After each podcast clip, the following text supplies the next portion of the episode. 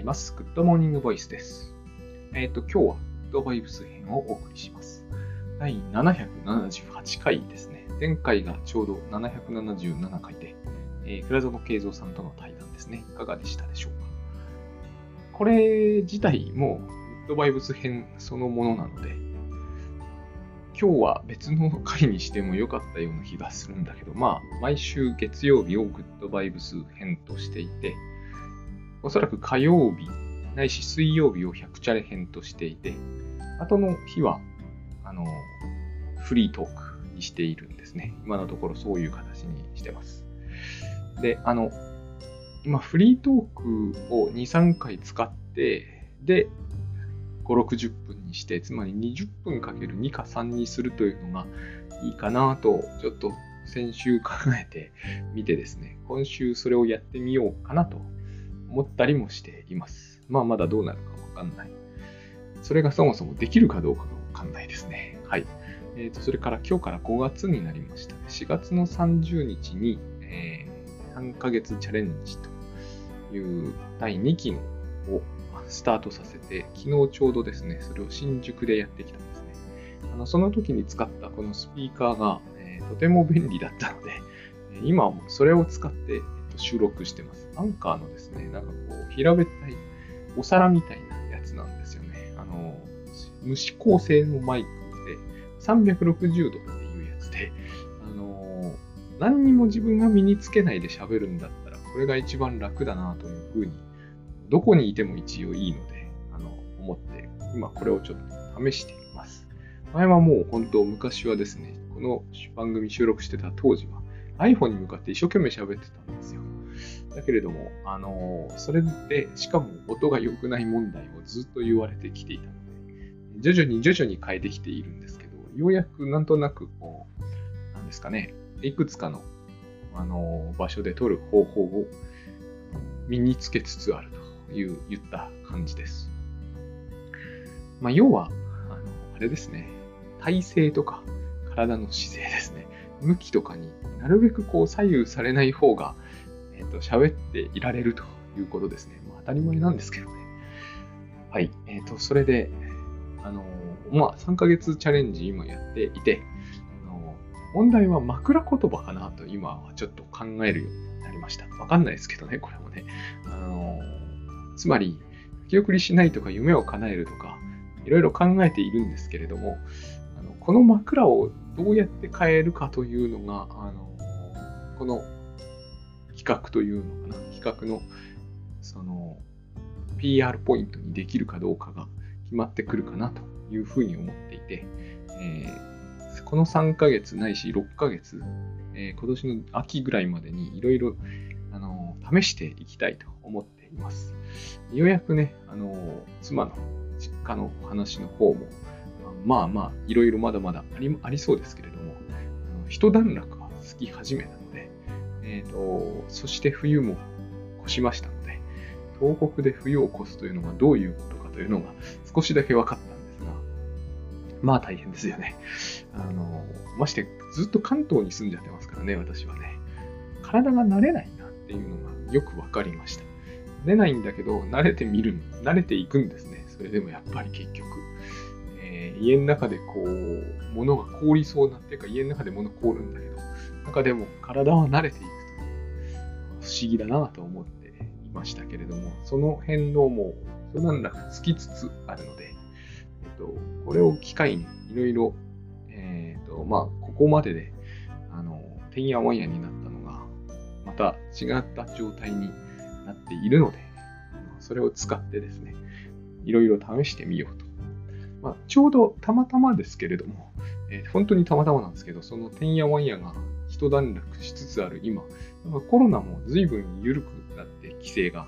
あの、結構外で会うっていう人が増えてきた感じがします。その割にこうね、えーと、リアルのセミナーというものがなかなかうまくいかないのですけれども、あの、それはそれでまた考えていくとして、リアルで人と会うということが以前よりもぐっと増えつつあるので、これもやっぱり、あのちょうど重なるようなタイミングで、そうなってるの、これも機会にですね、いろいろとリアルで会ってみる人と、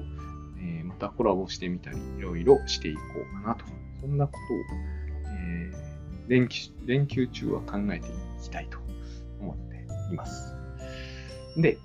うん、今日はグッドワイブス編ですから、グッドワイブスでですね、最近私はいろいろなことをですね、忘れつつあるというのを、まあ、この777の対談でも話したことなんですが、本当に急速に忘れつつあるというので、これは、えー、いけなくは全然なくて、いいことずくめなんだけど、一つあると、一つ、あ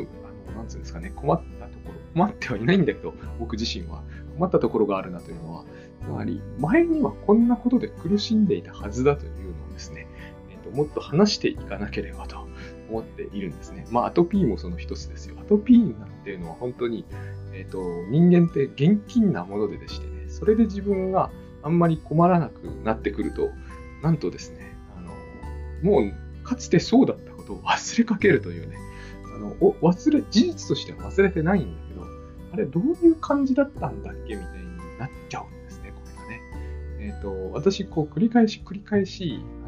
大学時代彼女が欲しかったということを申し上げてますけれども、あれは、まあ、中にはですね、鬱陶しいとか、えー、もういい加減にって思われるかもしれないですけど、言っておかないと忘れてしまってるんですよ、実はもう。えっ、ー、と、今別に彼女欲しいとかは、実はさらさら思ってないので、これ現金なもんなんですよね、本当に。過去の自分はどこへ行ったんだぐらいな感じなんですが、さらさら思わなくなってしまうと、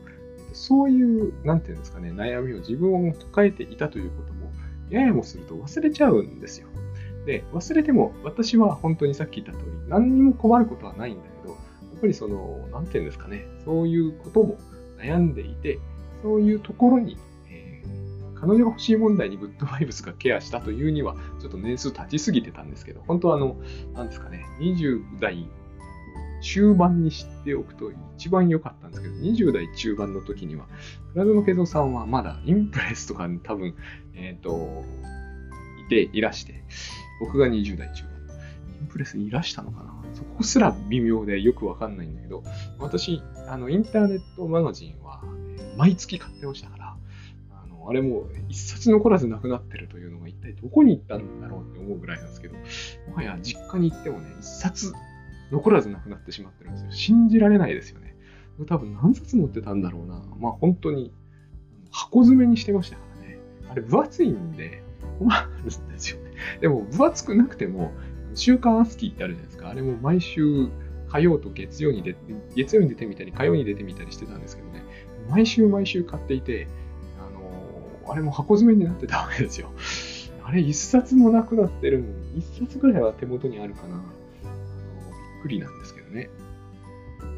まあそういうわけで、何の話をしてるのか分かんなくなったんですけど、インターネットマガジンを読んでいるという意味で、ラズノさんと間接的には繋がってたと思うんですけど、そこにグッドバイブスとか書いてなかったんで、あの、まあ、あれをくまなく読んでも、さすがにあれをくまなく僕は読めなかったんですけど、くまなく読んだとしても、えー、当時はの悩みは全く解決してなかっただろうなとは思うんですけどね。そういう悩みを長らく抱えてきた間としては、あのそれに、そういうようなことでですね、グッドバイブスがどうケアしてるのかを喋るという時に、実感が持っていた方も、まだ実感が残っているうちに喋らないといかんなというのがあってですね、いろいろこう思い出しては喋るようにしているわけです。もう本当にそれで悩んでるとは言えないんですよね。それでは悩んでないなっていう感じになっちゃってるんで。だから、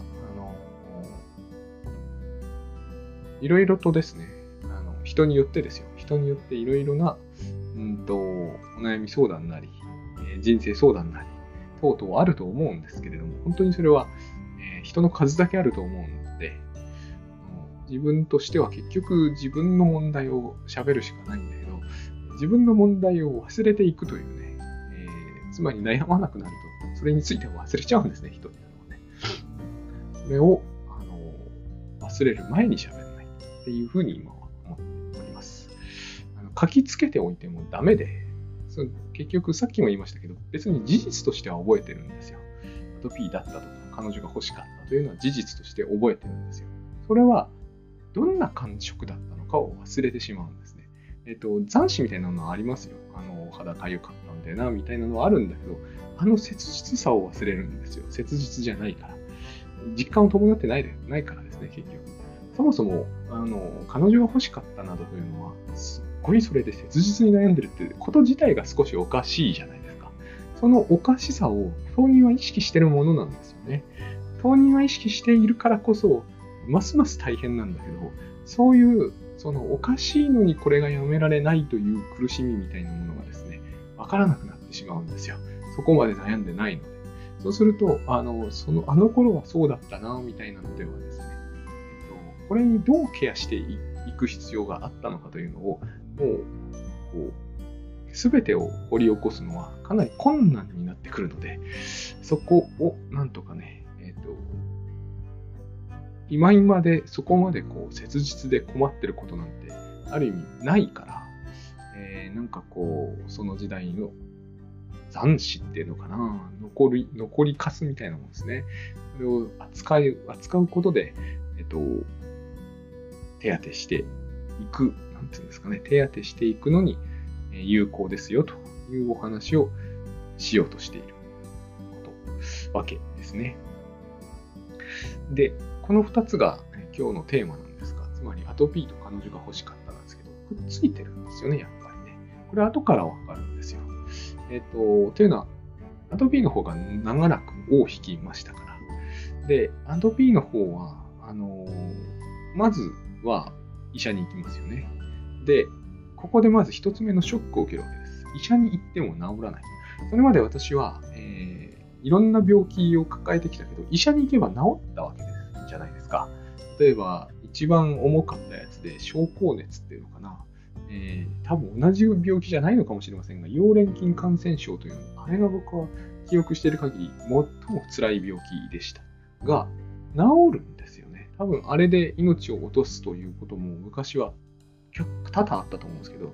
えー、当時、当時というか、今、もう昭和だったけど、治るんですよ。で、若干の後遺症も残ったにせよ、私は割とカチッと治ったんで、えっ、ー、と、つまり医者に絶大な信頼を置きますよね、そうなると。えー、ちょうど小学校、おそらく2年の時だったと思うんですけどね、あの、溶連菌感染症かかったのは。で、治って、えっ、ー、と、もう医者なしでは生きていけない感みたいなのを子供ながらに持つわけですね。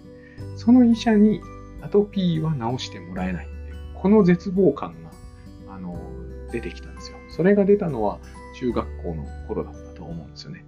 思えばですね、アトピーだったのは小学校を通してずっとだった、えっ、ー、と、深刻な問題になったのは中学になってからであるというのを考えると、あれは最初、その段階ですでに疑うべきだったストレスの重さによって相当、えー、レベルが変わってくるっていうのをあの意識するべきだったんですよね。皮膚だけの問題にせず。だけど、私はその薬で病気を治してもらうというのに、あまりにもなりきってたから、やっぱり、その、心理的な方は、ほぼ、死がにもかけないというのかな。これも変なもんなんですけどね、そういう心理的な話がやたら好きだった。当時もそうだったんだけど、当時も河合派を読んでましたから、かなりの数。読んでたにもかかわらず、あの、そういうのを全部こう、身体と心理をバチッと分けていたっていう、この辺がですね、私のこう、奇妙な感じのところなんです。まあ中学生ですからね。ほいで、あの、まあ、ひどかったわけですよ。中学、高校の時代が一番ひどかったわけですよ。えっ、ー、と、これがまた、今思えばなんですけど、完全にオーバーラップしてんなと思うのが、中学、高校の頃の成績もひどいものだったわけですよ。この成績のひどさとアトピーのひどさが、えっ、ー、と、比例はしませんけどね、連動は間違いなくしていて、本当にあの時代はですね、えー、よろしくなかったわけですね。で、あの、僕は順番が逆だなと今から思うと思うんだけど、ちょうど大学に入った頃に、食事療法を見つけて、まあ、見つけてくれたのは妹なんですけどね、妹との関係がまた非常に僕の中では錯綜していまして、今でもしていまして、えーと、考えさせられることがいっぱいあるんですよ。実は私、母なんかよりも妹との関係について、えはるかに頭を頭を使ってるなと、いろんな意味でですね、情緒も使ってるなと思うことが多いんですけれども、あのー、まあ、これはですね、そうそう、本人の方が大変な問題は、本当のところ悩みとは言えないんですよね。つまり私、妹との関係と今言いましたけど、えっと妹が大変なのであって、私が大変なんじゃないんですよ。そういう意識が入ってくる人のことはですね、えーと、たとえ解決ができないことであったとしても、それについてあの悩むっていうのは本当はおかしいんだよなと。アトピーについて私が悩むんだったら、それは当然ありじゃないですか。人が悩んでることについて、その悩みを私が共有してるかのように言っても、結局のところそれっていうのは、ある意味手放そうと思えば手放せてしまうものなので、あの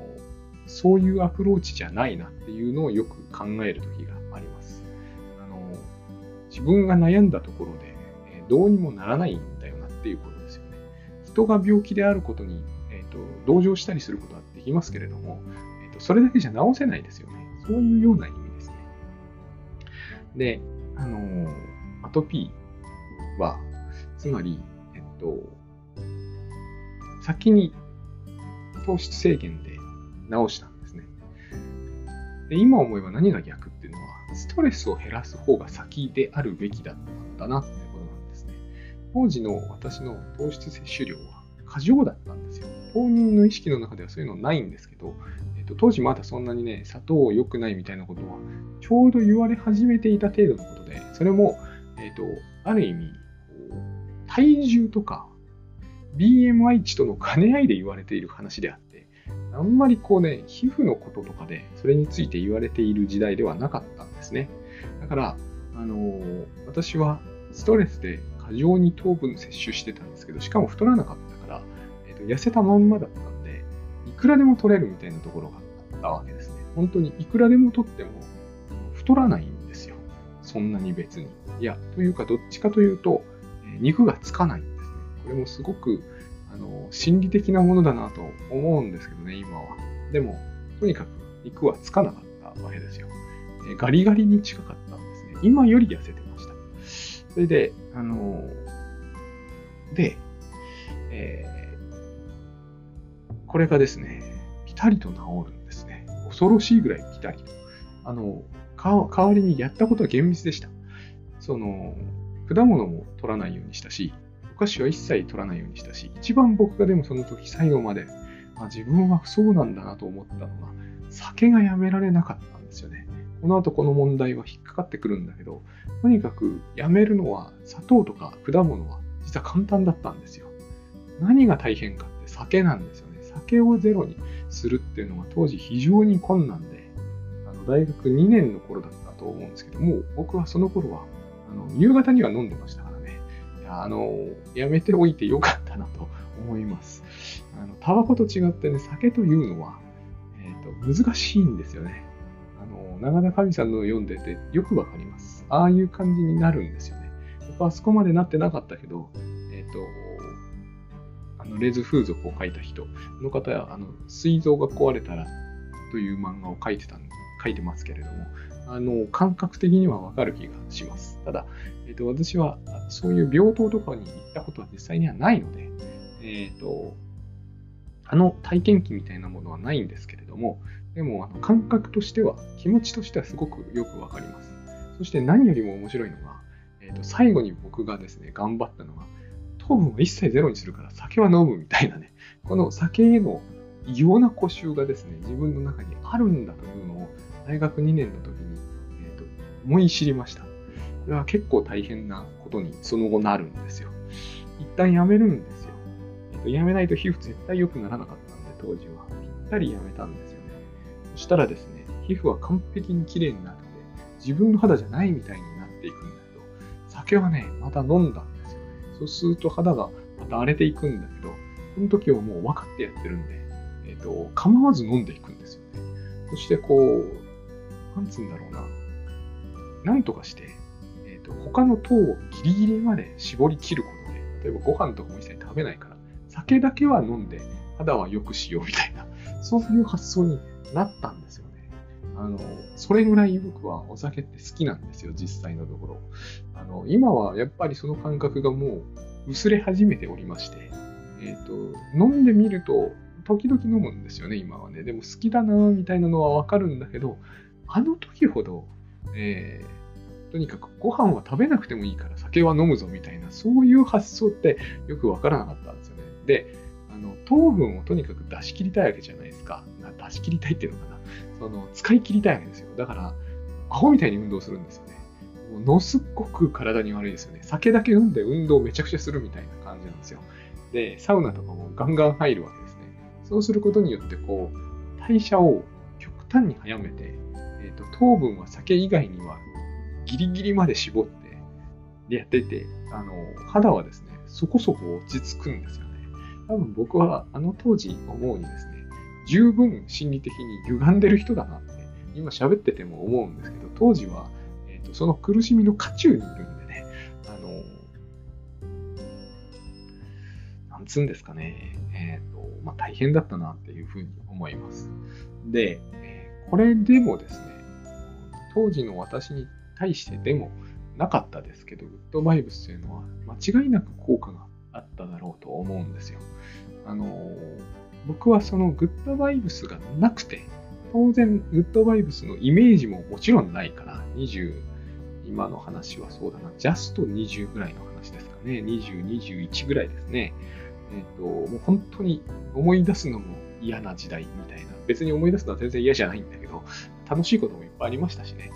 あの思い出すことはいいんですが、えー、ああはもう二度となりたくないなっていうのはありますそして、まあでもアトピーはだいぶそれで落ち着いていたんだけれども、これは何を意味するかというとですね、これ面白いんですよね。ストレスから糖分を摂取してるんですよ。ストレスがあるから酒がやめられないんだけど、糖分をやめていくことでストレスが減っていくんですね。ここに大きなあのポイントがあるんです。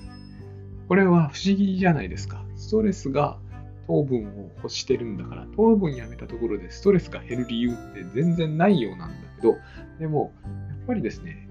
これが万能空想なんだけど、ストレスをなくすという空想はですね、イリュージョンなんですよ。お酒でストレスがなくなるわけではないので、ストレスをなくすというイリュージョンはですね、ものすごく快感なんですね。これ自体が、いわゆる習慣化していくんですよ。私はこれがあるから、あの今、習慣化というものになかなかこうね、推奨はできないんですね。どのような習慣であっ、そこに刺激的なものって多分加わってくるので、僕の考えでは、えーと、できるだけ習慣化は避けた方がいいというのが、今の、えー、私の、えー、持ってる考え方です。これは当然グッドバイブスから来ているものです。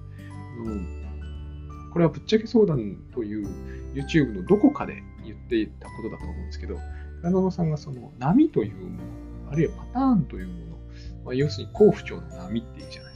ああいうものはないっていう話をされたときに、私が、えーと、ある種の確信を持った話なんですね。えーと、つまり、バイオリズムみたいなやつ言うじゃないですか。陰陽とか。ああいうものって僕らはなんかこう、えー、この番組で何度かお話ししてますけど、なんかこう、賢くなったような気がするじゃないですか。で、校長の時でも、この文の底を意識しておける人は賢人みたいな雰囲気ってあるじゃないですか。僕はそういうものに弱いので、えーと、すごくそういうものにを持ってたんですだから、音量みたいなもの好きだったんですよ。大学の頃に駅に凝ったことがあるんです。大体こういうの大学なんでね、僕はね、タロットカードについて詳しく知ったのも大学生の時ですね。えっ、ー、と、しかも僕はそういうのにむやみに凝る人間なんで、あの、意識持ってましたからね。あの、大アルカナってやつね。100倍ぐらいあるんですよね、カードがね。あれも陰陽とすっごくよく似てるんですよ。カラバみたいな考え方。それはいいんだけど、えっ、ー、と、つまりですね、そういうものっていうのは、あるにせよないにせよ、えっ、ー、と、必ずパターンってものを生むわけだから、あというかパターンっていうものについて言及してるわけだから、そのパターンっていうものを意識するということはですね、人の行動としては習慣化ってものを生み出していくんですね。必ずそういう風になっていくと思うんです。あの、なんか宇宙のリズムみたいなこと言っても、我々はその億年単位で生きてるわけじゃないので、まあ万年単位で生きてるわけじゃないので、あの、パターンはすごく小刻みに来てるわけじゃないですか。宇宙的に見ればですね。もう本当にこう、細かいパターンを刻んでるわけですよね。心臓の鼓動みたいなやつですので、早いわけですよ。で、えっ、ー、と、そういうものに乗っかって日常生きてるわけだから、長くなって1年ですよね。最大で一番見ても季節ってやつだと思うんですよ。僕はそういうのをですね、あの、陰陽みたいなものを意識しないのであれば、僕は極端なんで、あの、その倉園さんのお話を伺った時に、陰陽みたいなものとか、バイオリズムみたいなものを私がですね、私が意識しなくなるということであれば、当然習慣化というものは無視してかかるべきだっていうふうに思ったわけですよ。えっ、と、これは、あの、皆さんにそういう話をするって話じゃないですよ。僕がおすすめしないと言ってるのは、習慣化というものをおすすめはしないと言ってるだけで、習慣化はやめましょうって言ってるわけじゃないですよ。ここは、えっ、と、いつも思うんですけどね、えっ、と、こういう番組を聞いてすぐに納得しないでほしいんですよ。こういう番組っていうのは、あの、僕が好き勝手喋ってるものなのだから、大いに疑ってかかるべきだと思います。あの精神分析なんて何度もエクスキューズ入れてるけど、そのまんまですよね。えっと、あれをそのまま信用してはいけないんですよ。それに大体言ってる人によってね、あれは内容変わってますからね。その話とこの話は基本同じです。え習慣化というのを私は取り入れない。なぜかというと、習慣化は必ずストレスというものと僕は関係があると思うんですよ。で、ストレスというものと、を、なんつうんですかね、消去できる、イレーズできるわけですね。その時の快感はでかいということです。だから、酒の力で、なぜアトピーを、アトピーの時っていうのはアトピーになりやすいんですけど、ストレスに糖を入れちゃうかというと、糖を含むことで、やっぱりレモネードとかでもそうですよね。レモネードなんてぬるいんですけど、えー、とそれこそスコッチとか入れると、壁面にストレスって消えるんですよ。その酒はもちろんうまいから、えっ、ー、と、うまい酒ならね、うまさとストレスが消せるっていうのがダブルでかかってきて、あっという間に習慣化するんですね。で、私はそれは、えっ、ー、と、それよりははるかに体にはいいとしてもですね、えっ、ー、と、早朝のランニングであろうと、早朝の読書であろうと、えっ、と、基本変わらないあの影響を私には必ず与えているというのを意識させられてきたので、やめようと思ってるわけです。どういうことかというと、サウナっていうのは気持ちいいわけですよ、結局。寒い時入ると特に気持ちいい。そこに持ってきてストレスもなくなってくれる。そして体にいいっていう話になるじゃないですか。そうすると、繰り返しやりたくなりますよね。でもそこには、刺激的なものが、つまりストレスゼロで生きていくってことが困難である以上、えっと、刺激的なものが入ってきちゃってるんですよね。で、仮にですね、ここがグッドワイブス的なんだけど、仮にストレスがゼロだとすると、と、そういう家庭には乗っかれませんって方もいらっしゃると思いますが、とりあえず家庭なので乗っかってみてください。自分のストレスがゼロだったとすると、サウナ入るかって話なんですよ。それでも入るって言うんならば、全然いいと思うんですよ。僕は自分のストレスがゼロになったと、ゼロになってなくてもですね、ゼロに限りなく近づいている今、どうなったかというと、温泉に行きたいとか思わないんですよね。で、朝のこう早朝なんとかをしたいとも全く思わなくなる。つまり、ストレスがゼロならしないことだったら、えーと、しない方がいいと思うんですよね、最初から。っていうのが、今の私のその習慣化について考えてることなんですよ。だから、あの、習慣化というのは、あのストレスをなんとかできるっていう時に、えーと、最も早く進行するものなので、良いもので、良いとされているものであれ、悪いとされているものであれですね。えっ、ー、と、だから、それについて、えーえーと自分にはつうんですかね、やらせようとは思わない。そしてそう考えていくとですね、そう考えていくまでもなくなんだけども、当時、私がグッドバイブスの代わりに欲しがってたのが彼女ってことになるわけですよね。これは刺激してたわけです。もう要するにいいおっぱいなわけですね。刺激、文字通りじゃないですか。大学生が欲しがるいいおっぱいなんて言ったら、えっ、ー、と、思いっきり刺激してたわけですよ。刺激するただ対象が全然こう、いい顔してくんないから腹を立ててたわけね。これ悪いおっぱいですよ、つまり。えっ、ー、と、先進用分析では、しばしばこう、えっ、ー、と、不在の母親の存在みたいな言い方をするんだけど、あの、それとぴったり同じ文脈じゃない気もしますが、当時の私の心境にはぴったりだなっていう言葉のような気がします。不在の母親の存在みたいなのが。あの、点々点々点なんですよ。ここにいるべきなのにいないそれが悪いという意味になっていくんですよね。ここにいるべきだとか言ってるってことは、そのまさにイリュージョンを見てるわけじゃないですか。ここにいるべきなのにいないっていうことに対して腹を立ててる。そして、ここにいてくれれば自分がこの諸々のストレスをから、こう、なんていうんですかね、ストレスを一掃することができるから、えっ、ー、と、アトピーも治るような気がしていた。これはですね、大きな間違いなんですよね。何が大きな間違いかという、と、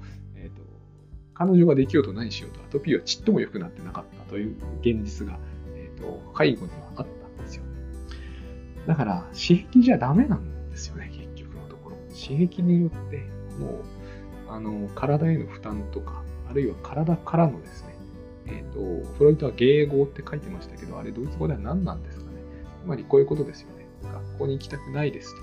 今日熱があったらいいのにって思ったら、体が迎合してくれて、熱を出してくれるんですよ。フロイトに言わせれば、これこそがヒステリーなんです。まさにヒステリー。えっ、ー、と、症例ドーラのドーラちゃんがなったのがこれなんですよね。嫌だなと思ったことを何とかするのが体の病気であるならば、体が病気になっちゃえばいいのにと思ったら、体が病気になってくれるっていう形で迎合してくれるってことです。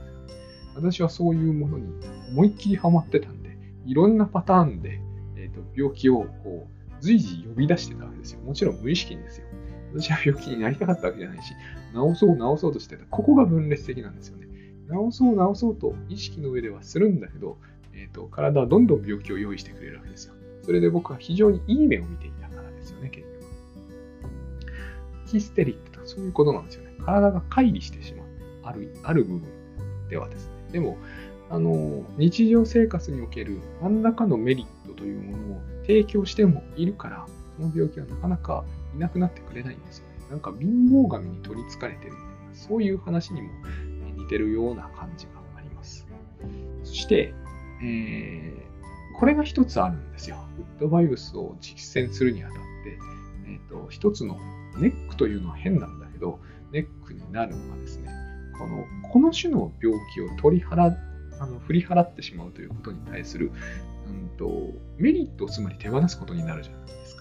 ですか。ドーラもフライトに何度も言われてますよね。その病気になってしまうということによって、あなたがメリットを得れば得るほどあなたは不幸になりますみたいなことを繰り返し言われてるんだけど、えーとまあ、ついに彼女はそれを受け入れる気になれなれなかったわけですよね。やっぱりその病気であるメリットというものは、えーと、完全にイリュージョンなんだけれどもえ、彼女にしてみれば手放す、手放しがたいものだったわけですね。えーと、そんなことをする必要は、そんなことをしてもいいことはないんだけども、彼女もそれは分かってないわけじゃなかったんだけど、やっぱり究極的には分かってないわけですね。私もそうだったわけですよ。結局、えーと、アトピーでいるということ、ここがまた難しい。え、私にだけ適用したいんですね、この言葉は。アトピーでいるということは、私にはメリットがあるから、私はアトピーでいるということを選択したわけですよ。別にこれは、えーと、全ての病気、全ての病気になっている人に同じことが当てはまるわけではないんです。だから、ここは要注意点なんですね。ここも、お前だけの話だと思って聞いておいてほしいんですよ。佐々木だけの話だと。えっ、ー、と、つまり、なんて言うんですかね。すべての病気がそういう心理的な選択の結果とは限らない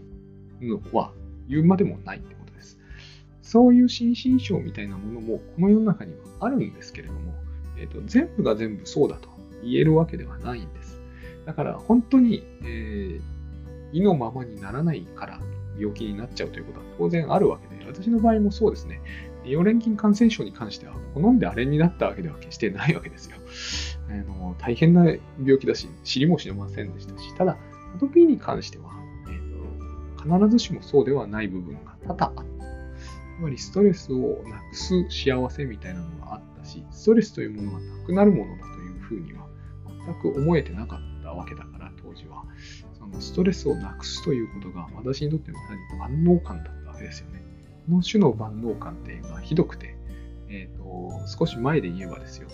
あの、うちの奥さんと喧嘩して家を飛び出すみたいな、この時に私はそういう空想するだけで強烈な万能感を得ちゃうんですよ。だからそういうことってやめられなくなる感じがするんですよ。あのー、昨日37、昨日じゃない、前回この番組は37でしたけど、えー、と37のお話も、プラゾンさんがポッドキャストで少しされてましたね。えー、37の話をしてたわけじゃないけど、多分、ああいうこう、現象というのかな、えー、遊びの中にはすっごくストレスをこう洗い流してくれるようなもっとそれ以上なのかな。わからないんだけど、そういう何かがあるんだ。なければ、ああいうものに、えーと、あれほど多くの人が興じている、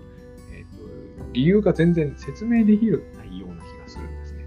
人によってそれが様々な形を取るわけでだけれども、なんかとにかくあるんですよ。そして僕がその、えっ、と、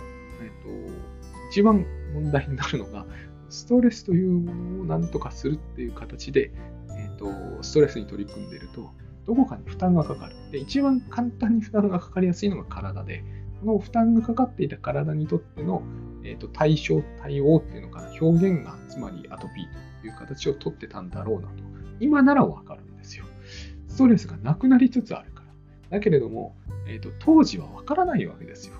ストレスにまみれている。で、ストレスがまさかですね、まさかっていうのも変なんだけど、自分が作り出しているものだっていうのがわからない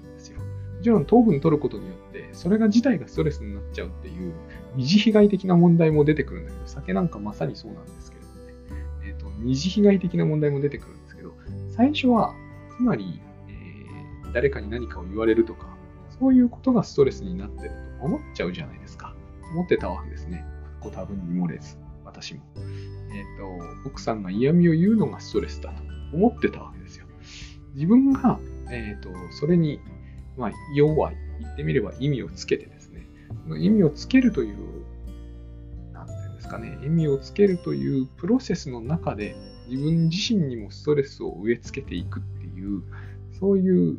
その、心理的な流れみたいなものをですね、自分の中で起きてることなんだけど、全く把握してなかったと。と、最近思うんですけど、把握し損ねたと思ってたんですけど、把握しそびれてるとかし損ねてると思ってたんだけど、そうでは本当はなくて、えっ、と、把握する気がなかったんですね。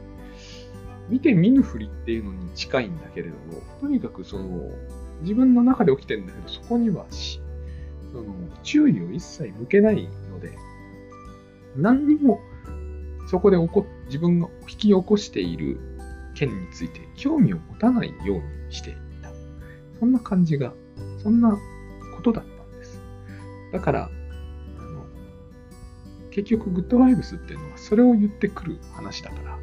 えっ、ー、と、最初聞いたときは、私はなぜか聞き心地は良かったんだけど、聞き心地が悪いっていう人がいらっしゃるのは、まあ、無理はないと思うし、あとそれを言ってくるから、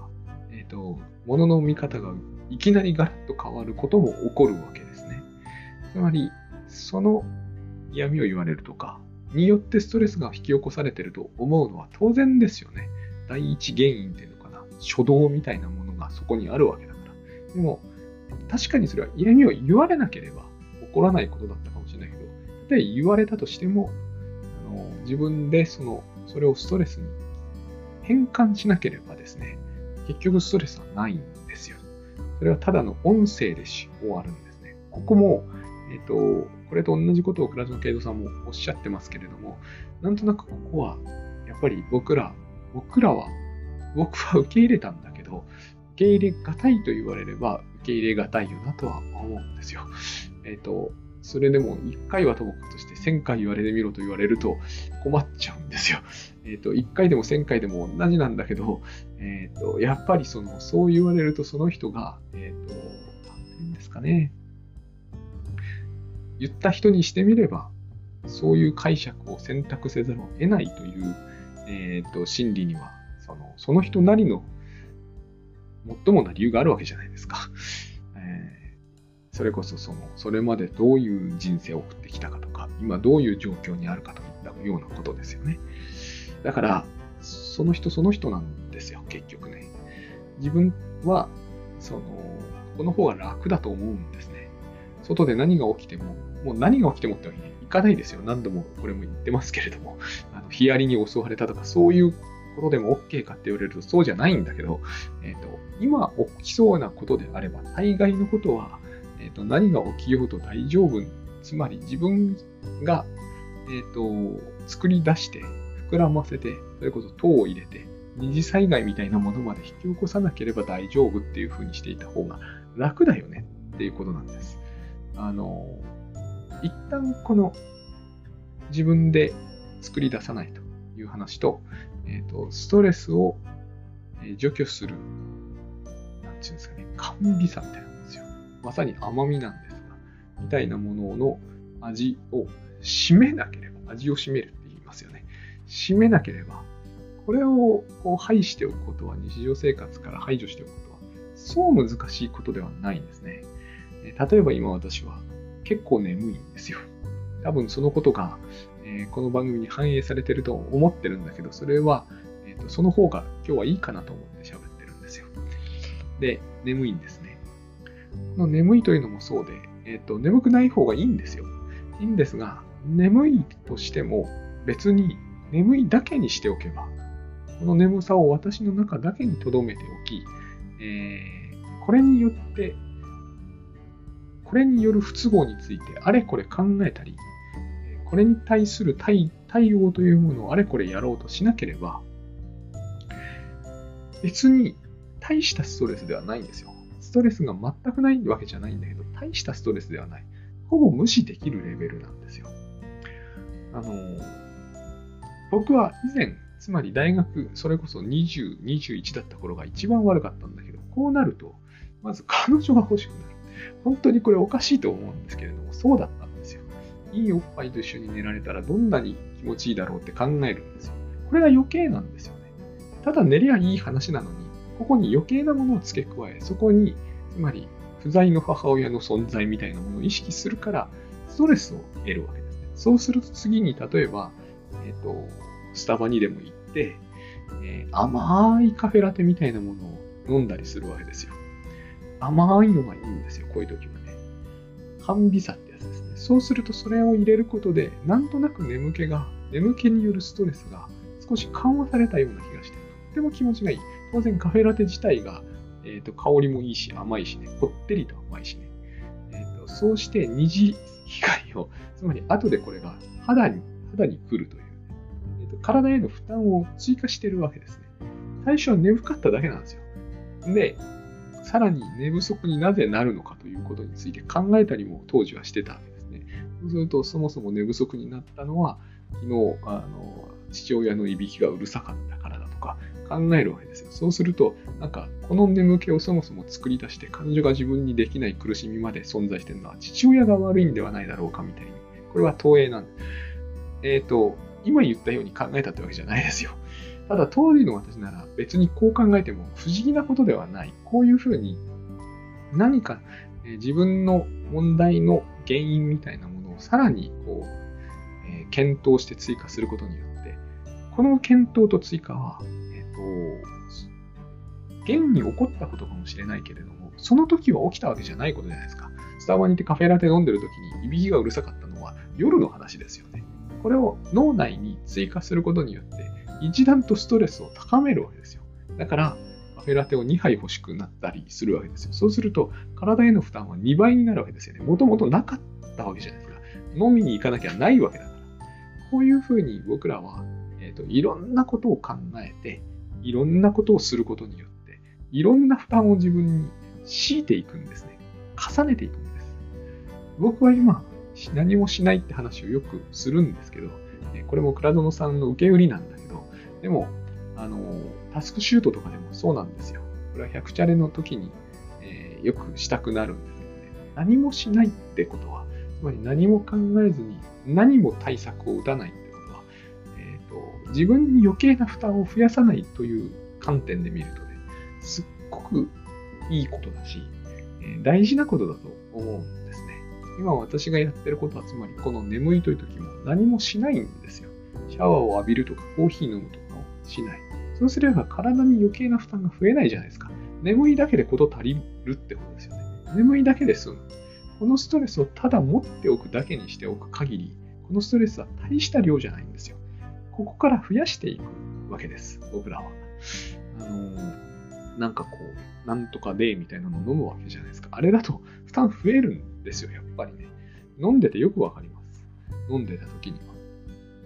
で、いろんなこの原因について考えるじゃないですか。昨日の夜にあったことだから、えっと、夜にどうして眠寝不足になったのかみたいなのも考えるじゃないですか。僕はそれを考えなくなったから、思い出す能力が低下しているわけですね。話を最初の方に戻ってるんだけど。だから、昨日の晩何があったからこんなに今眠いのかっていうのを、ほぼ思い出せないし、思い出さない方がいいと思うんですよ。